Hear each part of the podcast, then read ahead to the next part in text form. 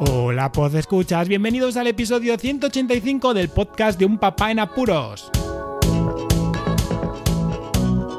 Hoy, lunes 3 de mayo, seguimos acordándonos de Robert Zemeckis y su idea de la previsión del tiempo hace ya 6 años supuestamente que tenía que haber llegado en esa película de Regreso al Futuro 2. Al segundo, pues lo clavan. ¡Comenzamos! La anécdota de la semana.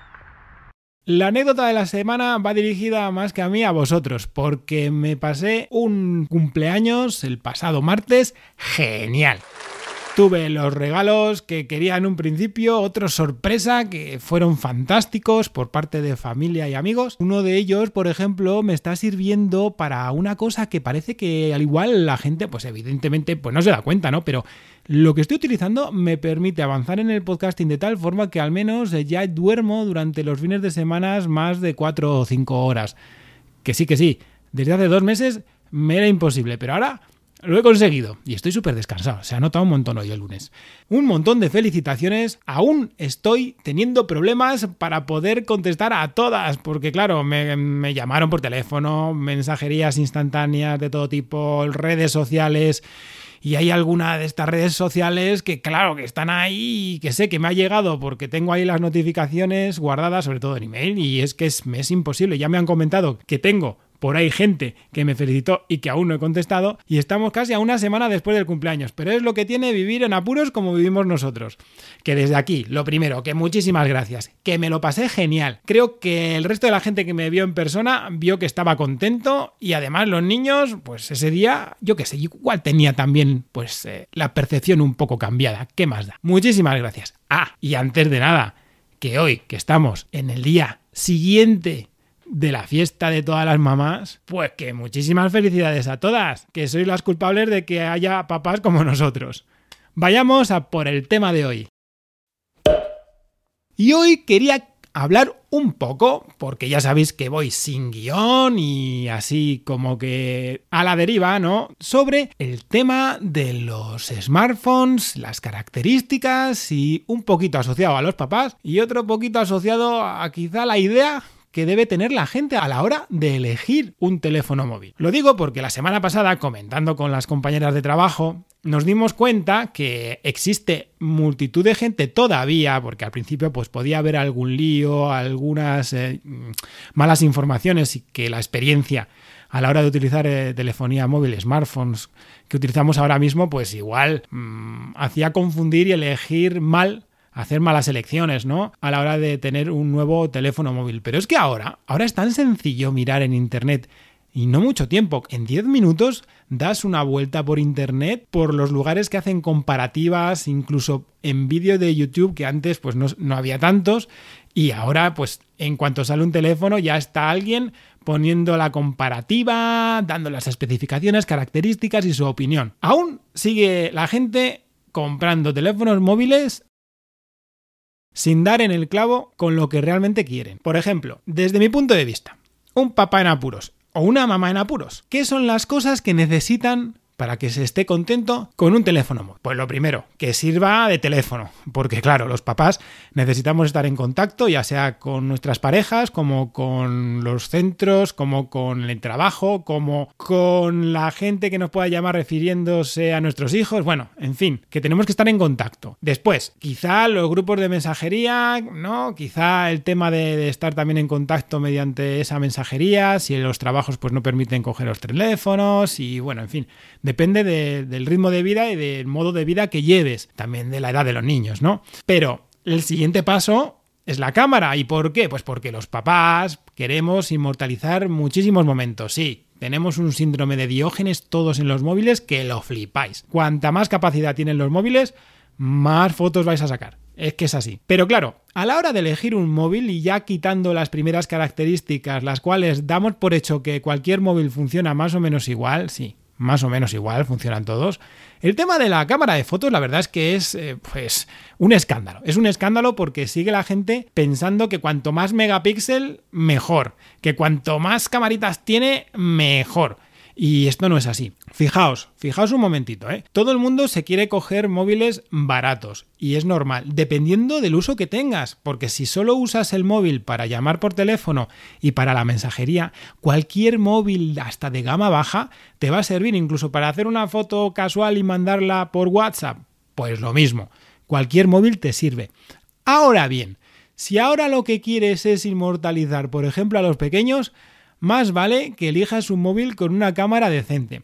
Y la cámara no necesita que sea una cámara con muchos megapíxeles que capte un montón de resolución, sino más que eso que sea rápida, que el sensor sea bueno y capte todo lo que quieras captar en ese momento y que bueno, se adecue quizá al bolsillo. Y ahí está el problema. Si buscáis por internet, la primera comparativa que podáis ver y después pasáis la página de Google y seguís viendo comparativas similares en cuanto a los móviles que disponen, la mayoría de los móviles con mejores cámaras pues son caros, exceptuando los píxeles secundarios, los 4A y de otros años. Y ahora los iPhone SE, mm, la gran mayoría en las comparativas que te sacan, pues son móviles como los Samsung Galaxy S21, los Ultra no sé qué, los OnePlus 9 Pro, los iPhone evidentemente de últimas generaciones y es por eso la calidad pues se mete muchas veces en móviles caros. Sin embargo, fijaos, os he comentado, hay móviles como los iPhone SE o por ejemplo también los Google Pixel de menor categoría que el, que el superior que bajan de los 500 euros. Bueno, vamos a ver, que sí, que me he ido a, a las nubes, ¿no? Que son precios bastante caros, 500 euros. Sí, es verdad, pero si queréis un móvil que saque las fotos bien, tenéis que ir a eso. Hay tiendas en internet que quizá te rebajan o a lo mejor artículos de segunda mano, hay rebajas de vez en cuando también incluso en Amazon. Y hay que tener cuidado, porque hay móviles que son baratos, asequibles, que parecen que sus especificaciones van a ir bien y de pronto te llevas un chasco porque la cámara es una mierda pinchada en un palo. Y no me refiero que saque las fotos mal, porque en determinadas situaciones la verdad es que las cámaras hacen fotos geniales. Casi todas las cámaras de los móviles de últimas generaciones que tienen pues esas altas resoluciones y disponen de dos o tres cámaras, al final hacen muy buenas cámaras y utilizan pues el modo, el modo retrato, haciendo el efecto bokeh, este, ¿no? De difuminado de la parte eh, del fondo, ¿no? De la foto. Bueno, en fin, lo hacen muy bien, pero quizás, si os dais cuenta, en el día a día, pues no merece la pena. No merece la pena porque un móvil ahora mismo va a durar mínimo 2-3 años. Digo durar de que te canses o que el móvil vaya mal. Por el tema de actualizaciones, por un lado, de sistemas operativos o porque quizá, eh, yo qué sé, pues te quede pequeño el tamaño, ¿no? A lo mejor utilizas un móvil porque te lo has comprado en un momento y te das cuenta que la cantidad de memoria, pues prefieres tener un móvil con mucha capacidad y que te dure mucho tiempo y dejar ahí las fotos o, los documentos que estar sacando cada cierto tiempo esas fotos o, estar eligiendo mucho las fotos porque no tienes tiempo, ¿no? Bueno, pero el tema de la cámara es súper importante.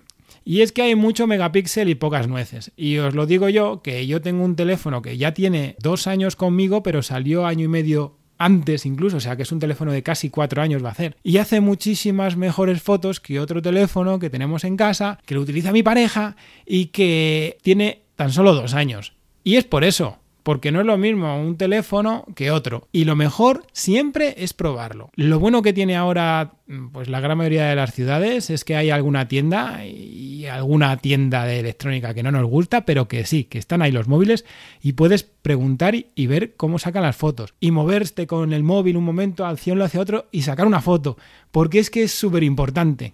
Es muy importante ahora el tener una muy buena cámara. Y no os digo por el uso de las redes sociales que seguro que hay gente que me escucha, que no son padres, pero sí que usan mucho el móvil y quieren sacar fotos súper chulas, ya no solo de selfies, ¿eh? sino del entorno y les pasa que su móvil pues no responde como quieren, incluso se bloquea. Así que nada, un repaso a este tema de los megapíxeles porque estamos en un momento en el que todo el mundo quiere sacar muy buenas fotos, pero aún así si quieres eh, destacar, si quieres sacar partido al móvil, si quieres disfrutar al final de un móvil, pruébalos, que hay móviles relativamente baratos, ya no los que he dicho, porque esos que he dicho al principio eran de comparativas que buscas en internet, que ayer lo hice en un momento y dije, a ver, ¿qué es lo que dicen ahora en 2021? bueno, pues, pues lo que decían en todos los años, ¿no?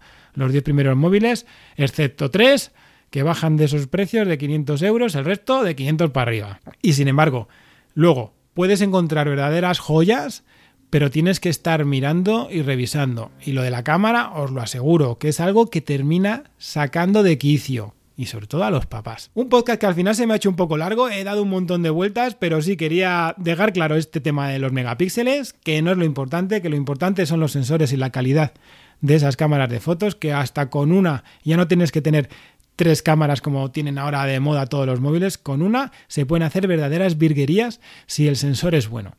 Como siempre os digo, difundid el podcast, compartidlo por todos los lugares posibles, suscribíos si no estáis suscritos. Muchísimas gracias por escucharme, un saludo y hasta luego. Podéis contactar con un papá en apuros mediante el correo electrónico abierto las 24 horas del día, unpapaenapuros@rauldelapuente.com.